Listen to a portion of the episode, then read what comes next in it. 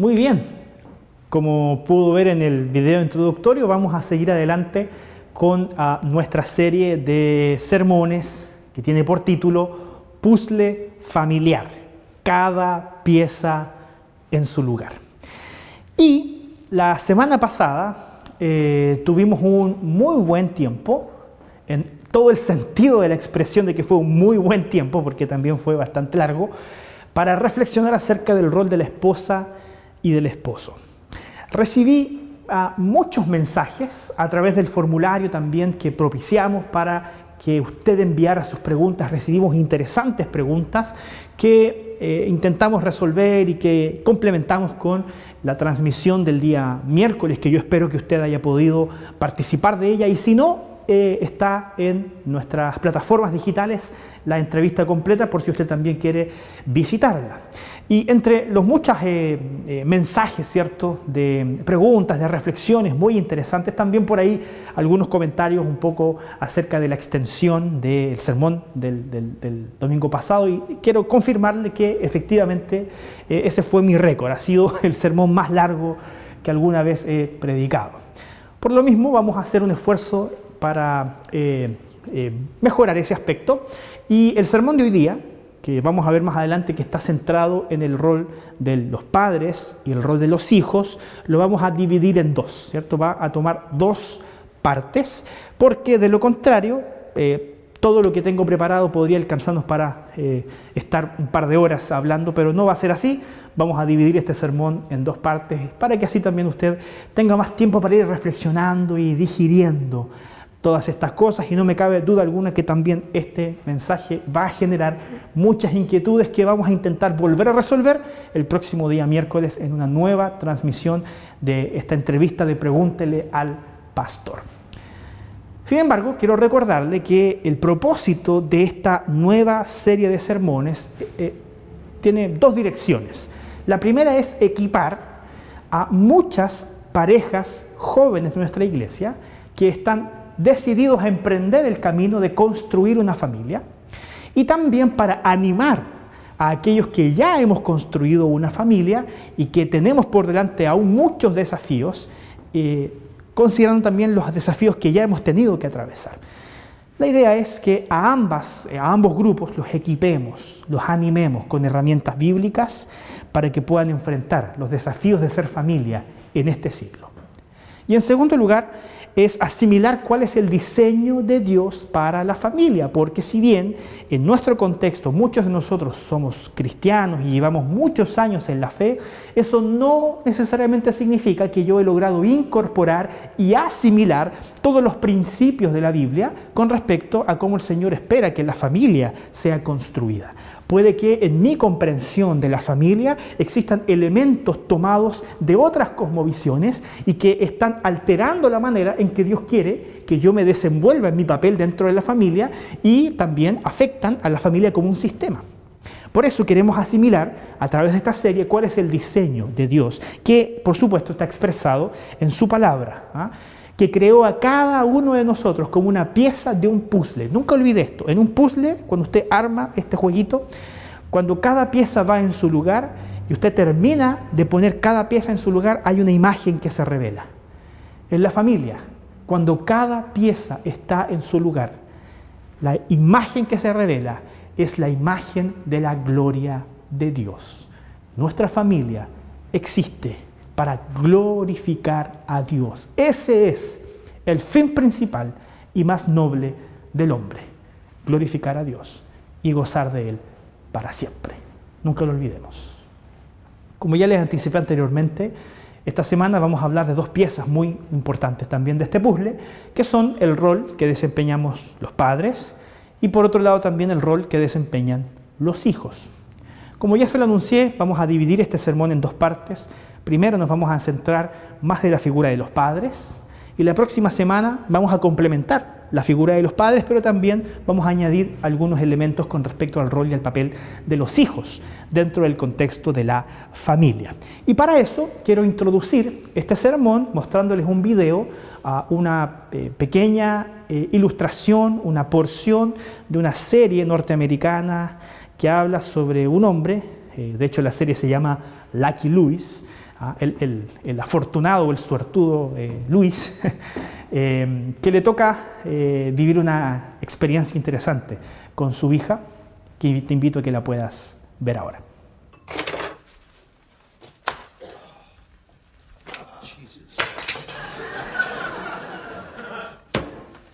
Hey, Lucy.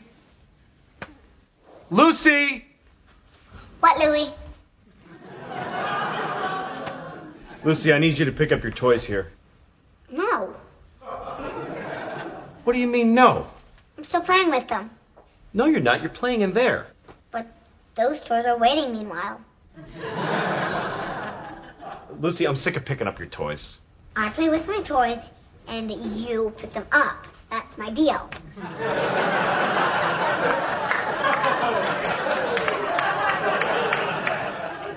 My god, who do you think you are? I'm Lucy. Okay. Well, I'm your father, and I'm sick of this crap. Pick up your toys right now.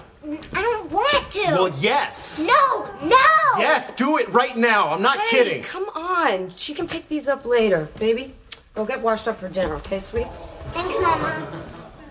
What? You just totally screwed me there. Every time I get home, it's this. I'm sick of all the yelling. Lucy, that's that's Lisa's present for tomorrow for her birthday. Don't come on, you're messing it up. Give it to me. Give it to me, Lucy. Give me the present. Give me the present. Lucy, Lucy, look at me. Look at me. Stop unwrapping the present now. Okay, give me this. Give it. Go Give it away. to me. Go away. Give it. Go away. Baby, Lucy. Jesus. It's already ripped. Here, honey, you can play with this for a while, but then give it to Mama later so I can rewrap it, okay? Thank you, Mama. You gotta stop undercutting me. I'm not trying to undercut you. I mean, what is your problem? I'm not the problem. She is.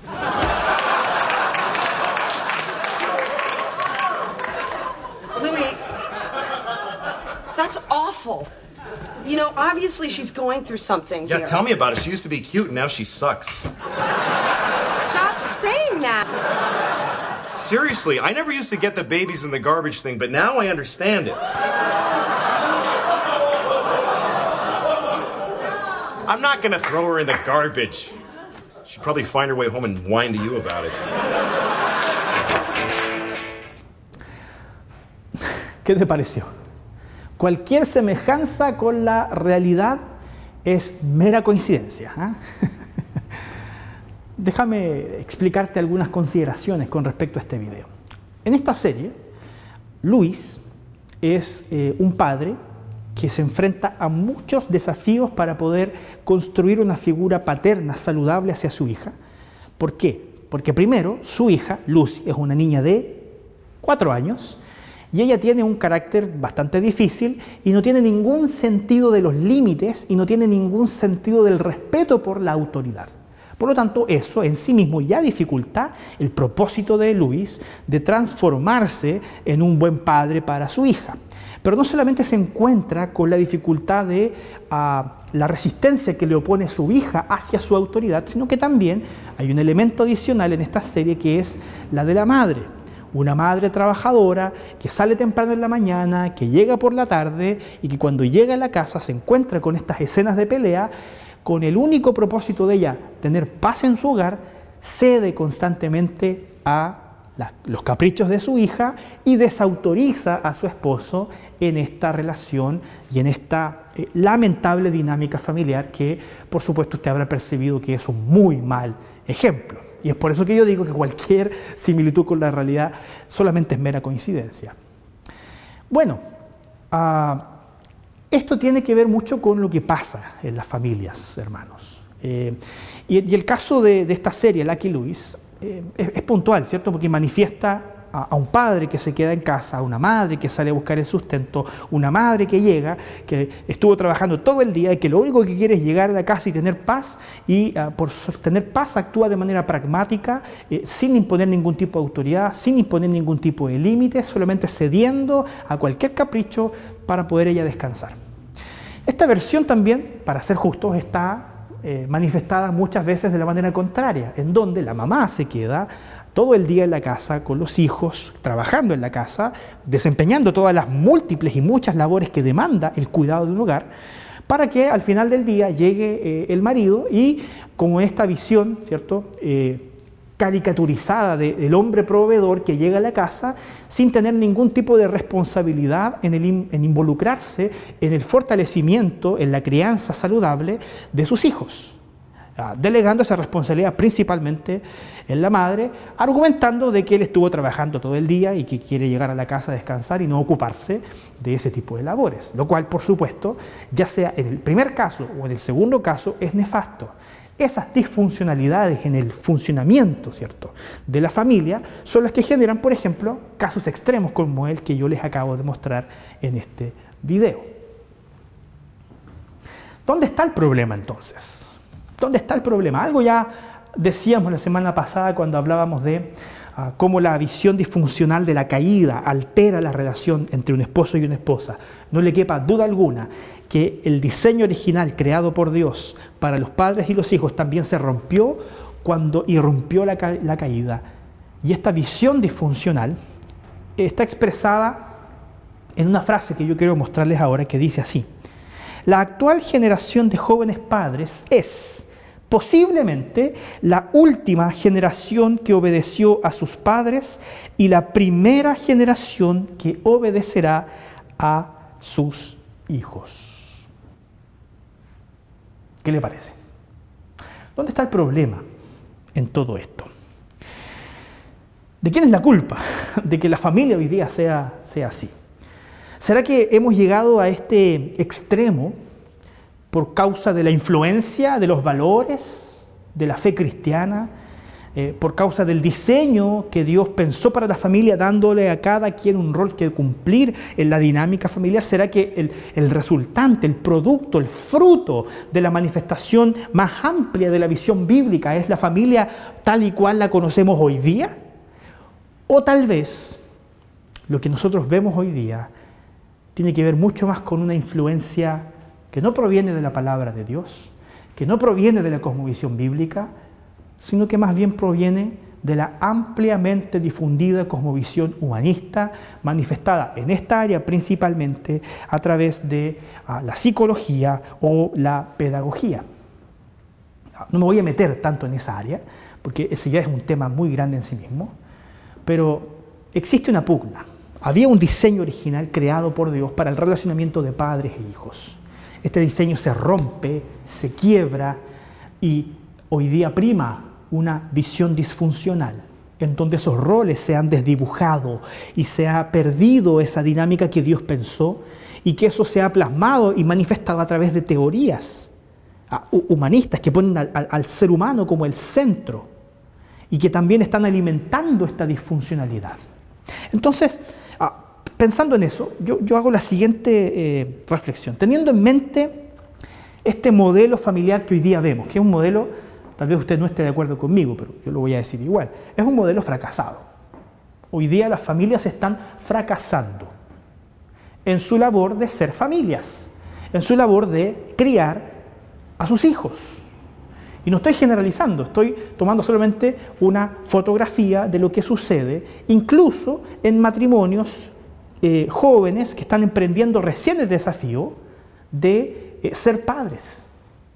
Entonces, miren, si tenemos este modelo familiar, opinión mía, fracasado, fruto de las influencias de las teorías humanistas, ¿no deberían estas teorías reevaluarse a la luz de todo lo que estamos experimentando?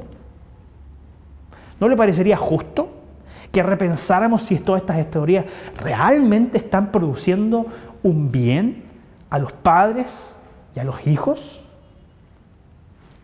A la luz de los muchos adolescentes que se transforman en personas que no tienen límites, que carecen de cualquier respeto por la autoridad y de autoridad de quien sea, y también frente a los muchos jóvenes que no son capaces de oír un no por respuesta, y que cuando oyen un no por respuesta manifiestan toda su frustración, muchas veces a través de la violencia. Y, no le quepa duda alguna que mucho de esta violencia que se genera en las relaciones que los adolescentes tienen entre ellos tiene que ver principalmente con las frustraciones de su crianza desde ah, que eran pequeños. Porque nunca fueron alimentados de tal forma de que pudieran hacer frente a sus frustraciones. Y por lo tanto, cualquiera que le dice que no, se enfrentará a su ira. Es por eso que la violencia que hay entre parejas de, de adolescentes tiene que ver muchas veces con eso, con un niño que nunca aprendió a lidiar con un no por respuesta. ¿Cómo es que los defensores de las teorías humanistas de las últimas décadas, a la luz de lo que vemos hoy día en la sociedad, lo que vemos, no lo que estamos inventando, no lo que estamos especulando, lo que vemos clara y objetivamente en los jóvenes y en los niños hoy día, ¿Cómo es posible que esos defensores de estas teorías humanistas que han producido una sociedad de esta naturaleza no estén dispuestos a reconocer que algo no anda bien en la forma en que ellos entienden al ser humano y entienden a la familia y se disponen a corregirlo o a buscar una forma alternativa? Tal vez ah, metimos la pata, tal vez estamos tratando al hombre de la manera equivocada.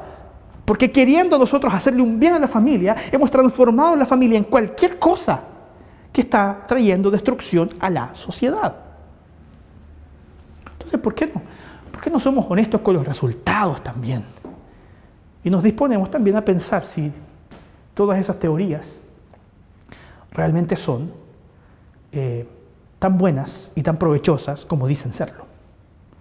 Porque parten de la base de tratar al ser humano como una persona digna, que está bien, todos somos dignos porque somos imagen de Dios lo vamos a ver más adelante, si partimos de la base de que cada ser humano ah, se construye en base a sus influencias de una manera ah, como quien pone una pizarra en blanco, algo no estamos entendiendo bien. Algo está profundamente equivocado en la manera en que entendemos la naturaleza del ser humano, la antropología.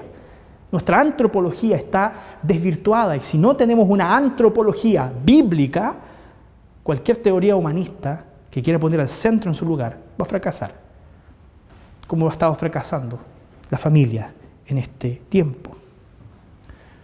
Entonces, la versión, la versión no tengo que ni comentarla, porque usted la ve todos los días. Se la mostré en un pequeño video. Lo que yo quiero dedicar ahora tiempo es en la versión redimida ok, ya la familia pensada desde la óptica de estas teorías humanistas no sirve, no funciona. Bueno, ¿cuál es la alternativa? La alternativa que usted tiene, hermano, es la alternativa de llenar su mente de la cosmovisión bíblica, de llenar su mente de la palabra de Dios y seguir sus consejos para producir familias fuertes que críen hijos desde una antropología verdadera, para producir en ellos también una sociedad que posteriormente se manifieste más digna, menos accidentada, menos violenta. Y para eso vamos a trabajar en base a seis principios bíblicos de crianza. Seis principios bíblicos de crianza. Hoy día, por causa del tiempo, vamos a hablar solamente de cuatro. La próxima semana vamos a tocar los últimos dos y vamos a añadir algunos principios para los hijos también. Pero hoy día vamos a hablar de cuatro principios de una crianza saludable según la cosmovisión bíblica. Y para ello, va a aparecer en su pantalla también, quiero leerle dos textos bíblicos. El primero está en Deuteronomio capítulo 6, desde los versículos del 5 al 7, que dice, y amarás a Jehová tu Dios con todo tu corazón y de toda tu alma y con todas tus fuerzas, y estas palabras que yo te mando hoy estarán sobre tu corazón y las repetirás a tus hijos y hablarás de ellas estando en tu casa y andando por el camino y al acostarte y cuando te levantes. Y también quiero añadir la lectura de Efesios 6 del 1 al 4 que dice, hijos, obedeced en el Señor a vuestros padres, porque esto es justo Honra a tu padre y a tu madre, que es el primer mandamiento con promesa, para que te vaya bien y seas de larga vida sobre la tierra. Y vosotros, padres, no provoquéis a ira a vuestros hijos, sino que criadlos en la disciplina y amonestación del Señor. En estos dos textos bíblicos hay muchos principios. Yo quiero tomar solamente seis y conversar con ustedes hoy día cuatro. El primero de ellos es que este texto bíblico apunta a que los padres deben educar sin culpa. Los padres deben educar a sus hijos sin culpa. Ese es el primer principio. Los padres deben sentirse autorizados a educar. Y esto podría parecer obvio. Yo soy su padre, yo soy, yo soy su madre, yo soy la encargada de educarlo. Pero en la práctica, ¿eso es lo que vemos? O sea, hoy día el modelo familiar está tan alterado y es tan disfuncional que tenemos que informarle a los padres que es su deber educar a sus hijos. Porque si no, no lo asumen como una responsabilidad inmediata, no lo asumen como una responsabilidad innata del convertirse en padres. Ah, ser padre significa ser educador. Sí, ser padre significa ser educador, educador de sus propios hijos y no tercerizar esa responsabilidad en nadie más. Esto es tremendo, hermanos, porque la primera expresión que vemos en Efesios capítulo 6, versículo 4, es criadlos, el primer verbo, criadlos. ¿Y sabe qué? Ese verbo en el original está en el modo imperativo. Es un imperativo, no es una sugerencia. ni siquiera el Señor está diciendo aquí hoy día a usted, hermano. Yo le quiero dar un consejo, hermana también. Ah, le voy a dar un consejo. Críe a su hijo. No, no le está dando un consejo. El Señor le dice, hay una orden para ti, hay un imperativo para ti. Eres padre, educa a tu hijo. No eludas tu responsabilidad. Tú eres el que está más autorizado a ejercer disciplina y educación sobre tus hijos, por sobre cualquier otra persona o institución. ¿Por qué? Porque la responsabilidad de otorgar una educación sana no es responsabilidad del colegio no es responsabilidad del Estado,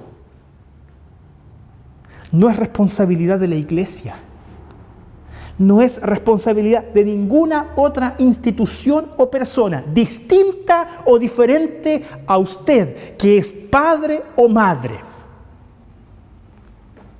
Gracias, pastor, por recordarme lo obvio. De nada. Pero recuérdelo. Porque sabe qué? Lo que vemos hoy día es que los padres están olvidando eso. No se sienten autorizados a educar a sus hijos. ¿Por qué? Y, aquí quiero hacer un comentario entre paréntesis, muy personal. Porque tal vez estamos tan consumidos en nuestro egoísmo, o ni siquiera tal vez yendo tan allá, estamos tan consumidos en este ritmo de vida acelerado, que tal vez no es egoísta, porque hay mucha gente que se dona para, para traer provisión para otros, que no tenemos tiempo para lo que es importante.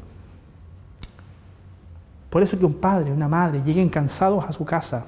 Es normal que usted llegue cansado a su casa y que lo único que quiera era tener, sea tener paz.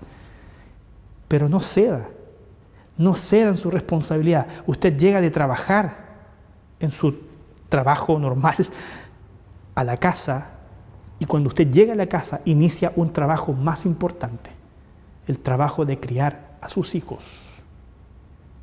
Siéntase autorizado y hágalo sin culpa. Que de, cuando en cuando usted tenga que decirle que no a sus hijos. Que de cuando en cuando usted tenga que poner límites, poner reglas, ponerse firme. No sienta culpa por eso. Es su responsabilidad. Criadlos en la disciplina y en la amonestación del Señor. Ojo con eso. Críenlos, no en las teorías humanistas. Críenlos, no con la visión del mundo, críelos conforme a los principios y preceptos de la palabra de Dios. Deuteronomio también dice en el verso 7, capítulo 6, que los padres deben repetir las palabras de Dios a sus hijos. Repetirlas, repetirlas, repetirlas. Enseñe, eduque con persistencia. Eduque con persistencia. No desista. Por más que sea difícil esta responsabilidad continúa siendo suya. Usted es el llamado a ejercer ese, esa educación sobre sus hijos. Y yo sé que es difícil, porque también tengo una hija. Yo sé que a veces es cansador, pero no desista, siga adelante, porque usted asumió ese compromiso cuando decidió ser padre o cuando el Señor envió a su hijo a que fuera parte de su familia.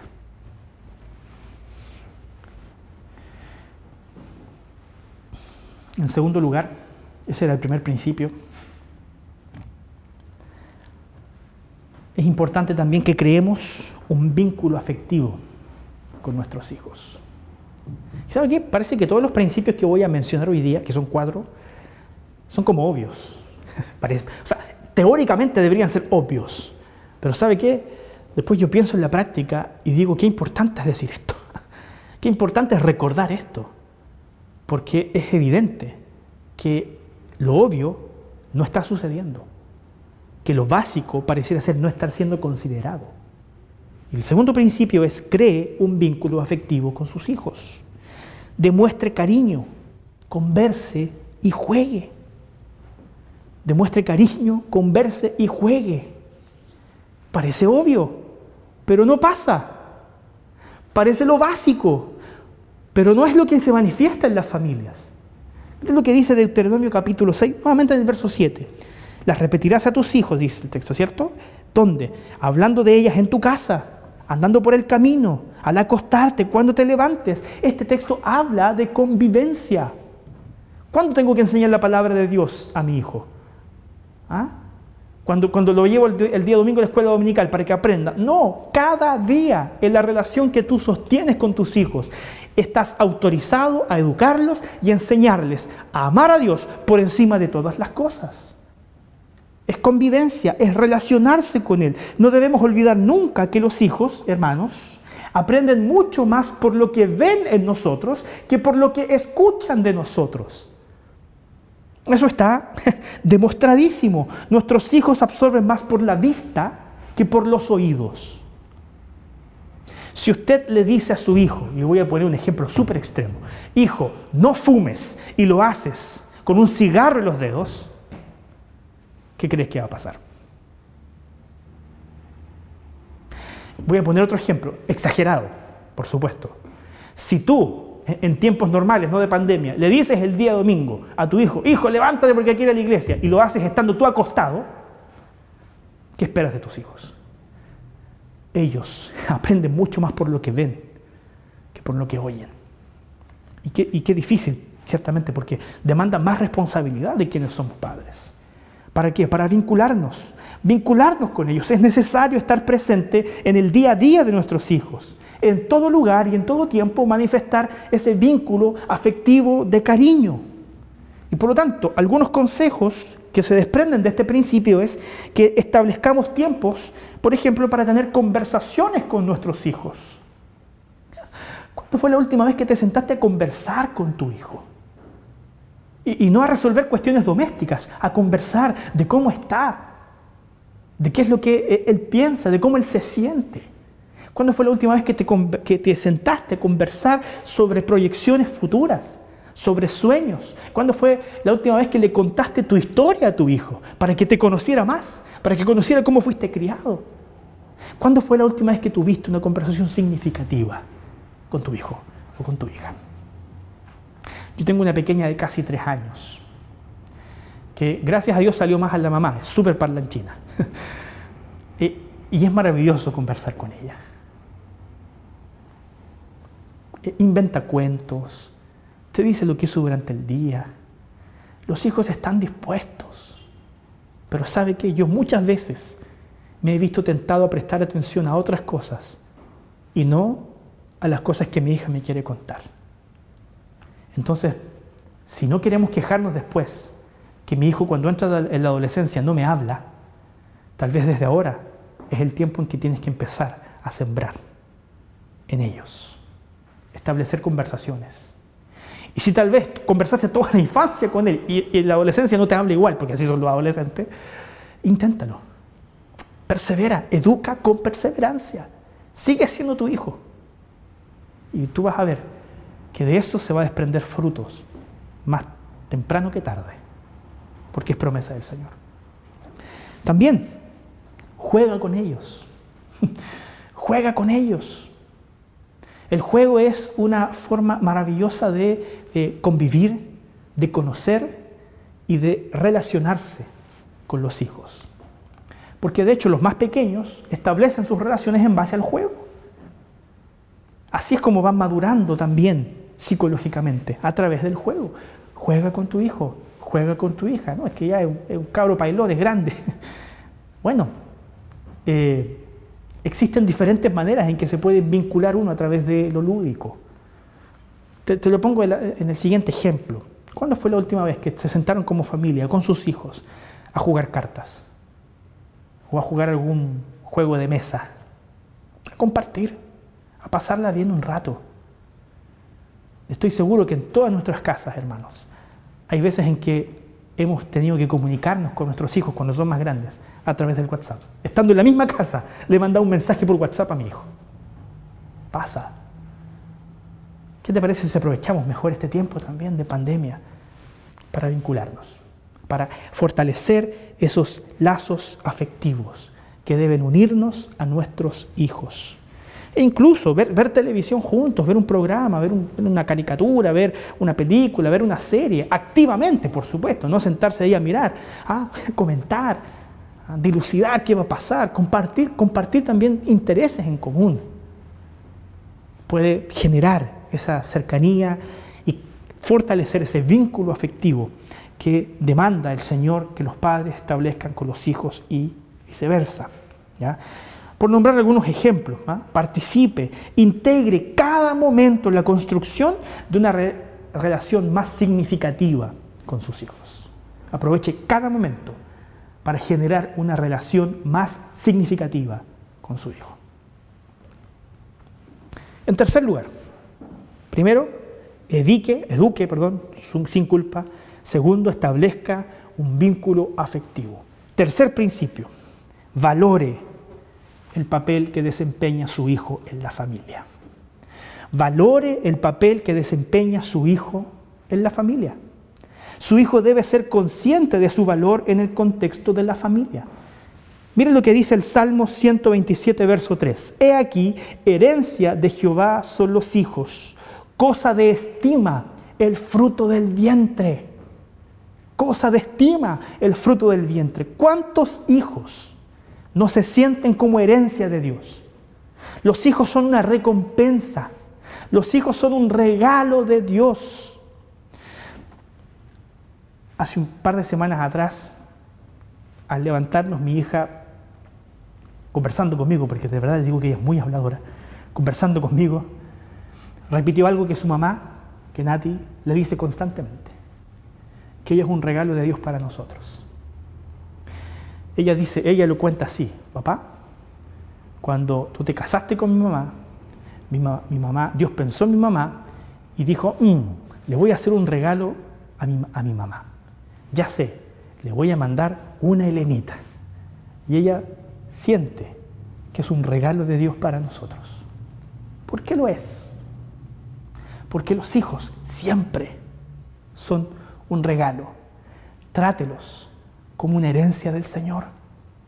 Trátelos como un regalo, como una bendición. Trátelos así, aun cuando quiera mandarlos a la punta del cerro.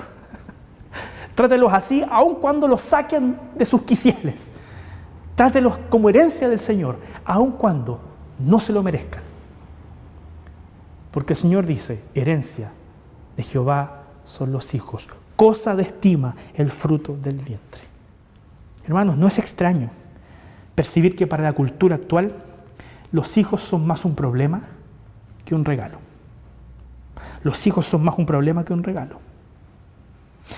Y esto es ah, interesante, porque la gran mayoría de los hijos que se transforman en un problema para sus padres, más en la vida adulta, es posible constatar que ello tiene mucho que ver con el hecho de que no fueron tratados y criados como herencia del Señor. Muchos padres que tienen muchas dificultades con sus hijos cuando ellos crecen. Muchos problemas de esa relación tienen que ver cuando, er- que cuando ellos eran niños no fueron criados como herencia del Señor. Muchas veces fueron criados como un problema que había que resolver. Y es triste que nos demos cuenta de eso. Pero pastor, ¿qué pasa con aquellas familias en que los padres enseñaron desde pequeño a los niños en los caminos, en los preceptos del Señor, se esforzaron en criarlos de la mejor forma posible, de manera responsable, eh, vinculándose con ellos, comprometiéndose con ellos, pero que de todas formas eso desembocó en que sus hijos se extraviaron en el camino? La verdad, yo no sé qué responder frente a eso. Debe ser un caso muy puntual, Deben haber ahí algunos casos puntuales en que eso pasa. Por lo general es al revés. ¿Ah? Quienes invierten más tiempo en una crianza saludable cosechan buenos frutos cuando los niños crecen. Pero pasan, pasan cosas que no siempre responden a, a lo más normal. Y lo que yo podría decirle a personas que tal vez están en esa condición es decirles que el Señor es soberano y que si su hijo está vivo o su hija está viva, la historia todavía no termina. Aún tiene tiempo aún el Señor puede obrar en la vida de ambos. Lucas 18, 16 dice, dejad a los niños venir a mí y no se lo impidáis, porque de los tales es el reino de Dios. Este texto lo ocupamos mucho para hablar de la importancia de los niños en la iglesia. Hoy día quiero ocupar este texto para hablar de la importancia de los niños en la familia que nosotros valoremos el papel que ellos desempeñan en la familia. ¿Sabe por qué? Porque los padres entonces deben ser catalizadores. Los padres deben ser propiciadores del encuentro entre sus hijos y el Salvador Jesús. Y no deben ser. Ellos, los padres, no deben ser obstáculos para eso. Si tú eres un obstáculo en el encuentro que tu hijo debe tener con el Señor, hay una advertencia en la Biblia para ti. Mejor sería que te ataras una piedra de molino en el cuello y te lanzarás al agua. Los niños siempre, siempre han sido importantes en la familia del pacto. Ellos nunca han sido discriminados ni por ser niños, ah, ni por ser personas que están en formación. Al contrario. Así que, primero, eduque sin culpa. Cree un vínculo afectivo con sus hijos y valore el papel que ellos desempeñan en la familia. Y en cuarto lugar, para ya ir acercándonos al final, cree en ellos también una rutina. La Biblia dice eso, la Biblia dice eso. La Biblia habla de que una crianza saludable, crianza responsable, es crear y generar también en mis hijos rutinas. ¿Sabe por qué? Porque la rutina está en la naturaleza. En la naturaleza Dios ha desplegado una rutina. Nuevamente, Deuteronomio 6, versículo 7, dice, al acostarte y cuando te levantes. Cuando tengo que enseñar la palabra del Señor a mi hijo, a lo largo del día, vinculándome con él, en medio de la rutina que hemos establecido para él. Hay un tiempo para acostarse, hay un tiempo para levantarse. Rutina. Esto es fundamental porque las familias necesitan las rutinas. Los niños necesitan rutinas. Y la base de la rutina está en la propia creación de Dios.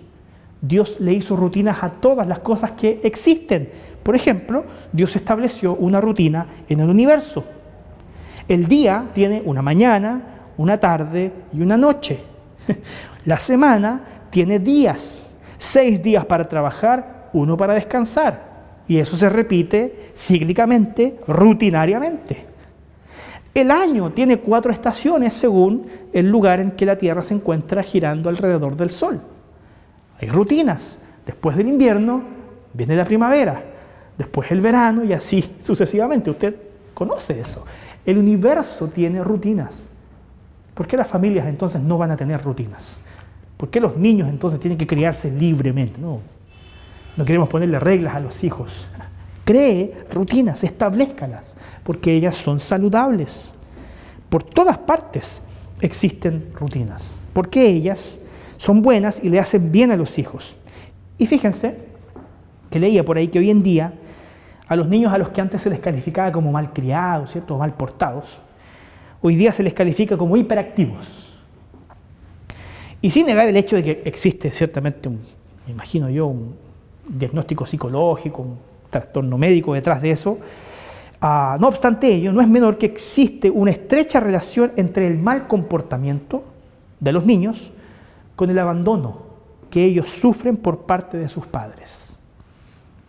Y en gran medida se puede explicar el mal comportamiento por el hecho de querer llamar la atención de los padres.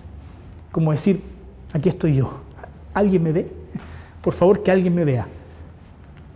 Si no tenemos rutinas, ah, vamos a incrementar tal vez los niveles de ansiedad en nuestros hijos, en nuestros niños. Y las rutinas ayudan a calmar esos niveles, a que ellos se sientan visibilizados y se sientan parte también de la dinámica familiar. Es algo que nosotros vemos en diferentes partes. Cuando un niño es mal portado, es porque muchas veces sufre abandono. Y lo vemos en el, en el mall, lo vemos en el supermercado, lo vemos en los parques, ah, lo vemos en las casas, en la iglesia, ¿cierto? En cada lugar en donde hay un niño que monta un escándalo para llamar la atención. Y bueno, el Señor nos invita a que apuntemos en esa dirección de criar y generar rutinas en nuestros hijos para generar seguridad en ellos, visibilizarlos y hacerlos parte de la dinámica familiar. Te quiero dejar para ir terminando con tres desafíos, tres desafíos para pensar y practicar. El primero de ellos, ¿cómo? ¿Cómo perdón, cuán comprometidos estamos con asumir el rol de padres. Cuán comprometidos estamos con asumir nuestro rol de padres. Desempeñarlo implica necesariamente involucrarnos activamente en la formación de nuestros hijos como personas que ellos son. Esto podría ser algo obvio, pero ya se lo dije anteriormente. Es obvio pero parece que no lo es tanto. Usted se sorprendería si indagara más sobre cuán abandonados y cuántos niños están abandonados hoy día en nuestra sociedad. Hoy día. Hermanos, a veces es difícil.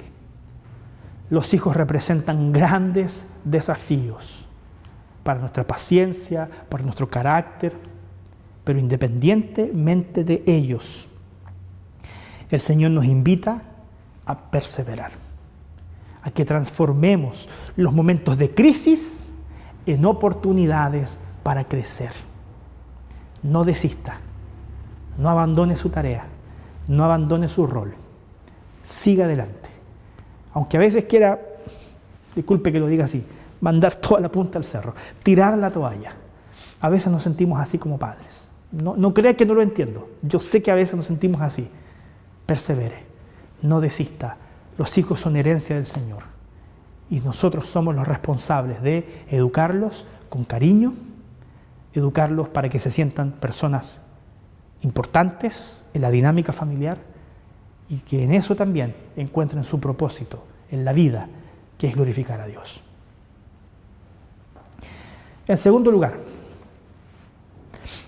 su hijo siente ser una herencia del Señor o una carga para la familia. ¿Qué mensaje hemos estado dándole a nuestros hijos? Qué importante es dar las señales correctas, porque muchas de las inseguridades que están arraigadas en las personas, ya también en su edad más adulta, tienen su origen en la ausencia de una identidad clara cuando ellos fueron pequeños. Una identidad que no fue construida de manera clara. Encontrar quién soy, saber cuál es mi lugar en este mundo. Querido hermano, por favor, que sus hijos, que sus hijos sepan que también son hijos de Dios que sus hijos sepan que también son hijos de Dios. Críelos como hijos de Dios. Críelos como herederos del pacto de Dios. Críelos como miembros de la familia de Dios, porque Dios no tiene nietos, Dios tiene solamente hijos. críe a sus hijos para que ellos se transformen el día de mañana, hoy día mismo, en hijos de Dios. Críelos como tal, como niños que fueron comprados y que fueron salvados por un precio inestimable, la sangre de Cristo. Eso es lo que valen los hijos del pacto, la sangre de Cristo. Y en tercer lugar, y ya con eso terminamos, hable con sus hijos acerca de Jesús. Hable con sus hijos acerca de Jesús. Hábleles de Jesús. Hábleles de que ellos son pecadores. Díganle a sus hijos que necesitan de redención, que necesitan de salvación. Hábleles acerca de que a pesar de que ellos pueden cometer muchos errores, hacer pataletas, ser manipuladores, insolentes, osados y a veces malgenios, el Señor murió en una cruz para que todos nuestros pecados, incluso aquellos que cometimos siendo niños, fueran perdonados. Hábleles de Jesús, porque la gracia de Dios puede transformar a su Hijo, así como esa misma gracia transformó primero tu corazón. Así como el Señor perdonó nuestros pecados y trabaja cada día en nuestros defectos, la obra de la gracia de Cristo Jesús puede hacer exactamente lo mismo con su hijo o con su hija. Nunca deje de predicarles a Cristo. Nunca olvide decirles a sus hijos que Cristo murió en una cruz por ellos, para que ellos tuvieran salvación y tuvieran vida eterna. Y hágales saber que el día de mañana también será responsabilidad de ellos profesar una fe personal, creyendo en Jesucristo como su único y suficiente Salvador que Cristo sea el objetivo, que Cristo sea la meta en la vida de sus hijos.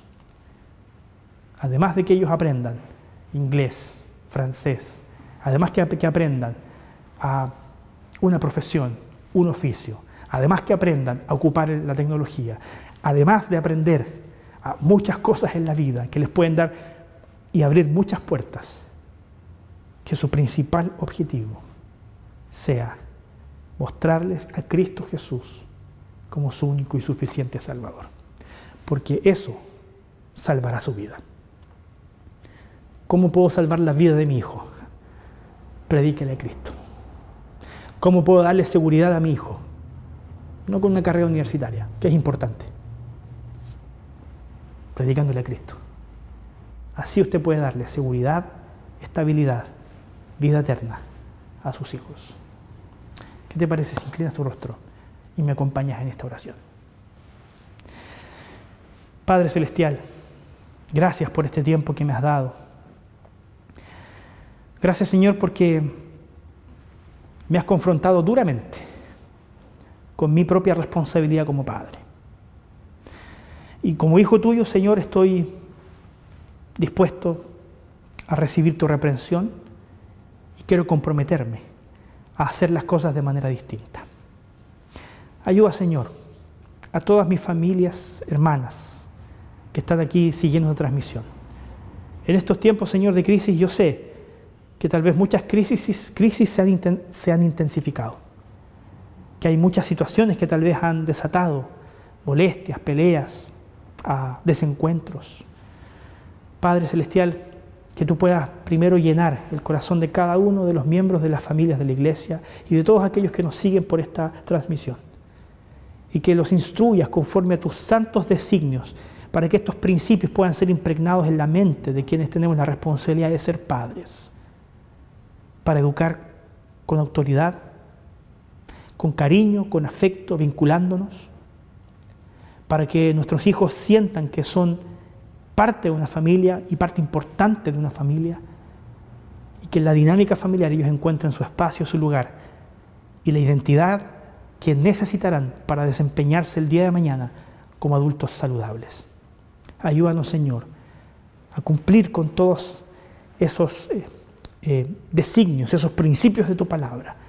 Y de esa forma estamos seguros que nuestras familias serán un reflejo de tu gloria. Por último, Señor, yo sé que tal vez muchos de nosotros nos estamos sintiendo tal vez ahora culpables porque no hemos hecho las cosas bien. Padre, ayúdanos a entender que tenemos un gran Salvador, que redime todas las cosas y que puede transformar todos nuestros errores y nuestras derrotas del pasado en victorias. Ayúdanos, Señor, a cambiar en la dirección de ser más santos, mejores hijos tuyos y mejores padres también para nuestros hijos. Desafíanos, desafíanos, Señor, cada día a ser familias que glorifiquen tu nombre. Oramos confiando solamente en los méritos de nuestro gran, gran Salvador Jesús. Amén.